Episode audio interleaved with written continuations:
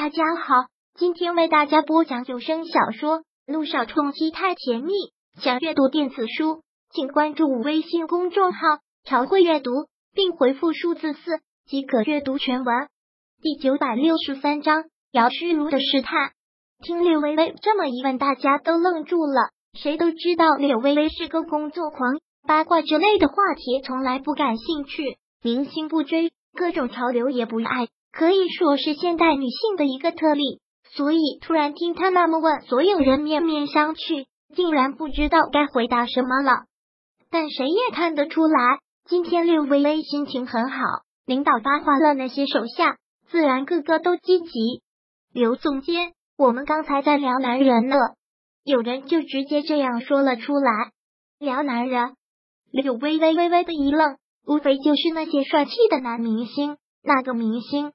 说出来，我看看认不认识。不过八成不认识。我几乎不关注这些娱乐的东西。不是明星，是一个类似于萧少那样的大总裁。军方云春乐，那小丫头带着满脸花痴样的说了出来。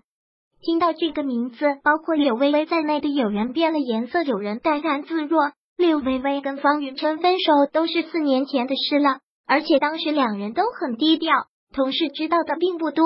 再加上这四年来设计部的人员调动特别大，包括沈小爱在内，很多都是刚毕业应聘来的大学毕业生，所以现在在这里绝大多数都不知道他跟方云琛之前的关系。J 也跟我们公司签了合同，成商业伙伴了。我听其他部门说，J 跟其他总裁不一样，同样的帅气，但没有臭架子，很好说话，温文尔雅，谈吐气质优雅万分。真是一个难得一见的暖男系的男神，只可惜了，这些好男人出手都太快，连他也订婚了。就是啊，以后有这样的好男人，就要提前早早的下手才行。扮起花痴来，这群女人可是个个都是好样的。可听到这儿，略微微脸上的笑容却凝固了。方云晨跟欧亚珠宝成了商业伙伴了吗？这么快？昨天才开会讨论，提到了他。不过一晚上的时间，今天就变成欧亚珠宝的商业伙伴了。还有还有啊，这个君还真是了不起呢。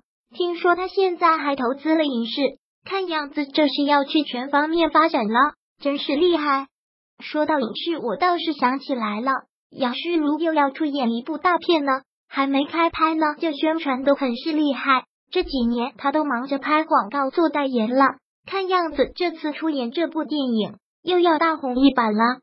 听刚才有人说到了影视，就有人不自然的说出了这个。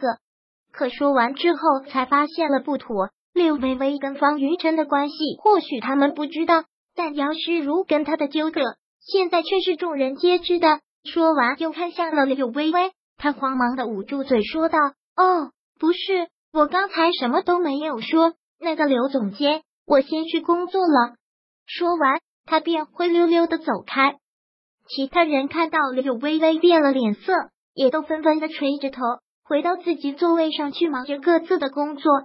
柳微微轻叹了口气，心里说不出来的滋味。还有就是，他就是这样的性格了，他再怎么努力，也不能完全的跟他们打成一片。看他们都各自去忙了工作，他也便转身进了办公室。方云晨跟欧亚珠宝合作了。杨诗如又要出演电影了，这两个人都跟他有着千丝万缕的关系。可是此刻这两件事貌似跟他也没有什么关系，其实也是他想不到还有什么关系。电影公司的人来了，方云晨正坐在办公室里忙着工作，曼玲进来汇报了一声。听后，方云晨停下了手中的工作，淡淡的说道：“电影公司的人，嗯。”曼玲点点头。让他们在招待室等我吧，我一会儿就过去。吩咐完之后，方云琛收起了正在看的文件，过了一会儿才走出了办公室。到了招待室，看到来的人倒是让他一个惊讶，一个是电影公司的老总谭总，还有一个就是姚诗如。方总，幸会幸会啊！看方云琛进来，谭总忙迎上前朝他伸出了手。谭总幸会，方云琛回礼。我是 Alice，方总好。谭总跟方云晨打过招呼之后，姚诗如上前很是迷迷人的微笑。久仰大名。Alice 小姐本人比电视上还要漂亮，真不愧是影坛的第一美女。方云真很绅士，带夸奖口气。方总真是会说话，说的我都不好意思了。影坛第一美女，我怎么敢当呢？方总还是不要拿我开玩笑了。姚诗如笑着缓缓的道：“我可没有开玩笑，Alice 小姐是实至名归，众所周知的事。”姚诗如听后一笑。没有再说话，谭总又忙说道：“方总啊，这次真是谢谢你对我们这部电影的大力支持啊！对姚诗如要开拍的这部电影，方云琛是独家赞助的，投资金额巨大，制片方自然要登门道谢。谭总客气了，对影视感兴趣，所以就投了。谭总不用放心上，谢还是要谢的，毕竟方总这次投资这么多，您放心，贵公司的广告能做的，我们都会做的。”谭总很是客气的，像是在对客户说话。这句话，谭总真就见外了。我投资影视也是自己喜欢，什么广告不广告的俗气了。我投资要的就是能拍出一部好电影。那么多广告植入的话，倒是糟蹋了电影。我不喜欢。方云晨淡淡的这么说。听完，谭总都愣在了那里。所有投资商投资，无非就是借着电影，然后宣传自己的产品。不然谁白花这么多钱？可方云晨这次投资这么多，竟然说出这样的话，什么意思？不是为了给自己宣传投资，又是为了什么？方总真是真是说的对，您放心好了，我们一定会努力拍出一部好电影的。谭总还能说什么？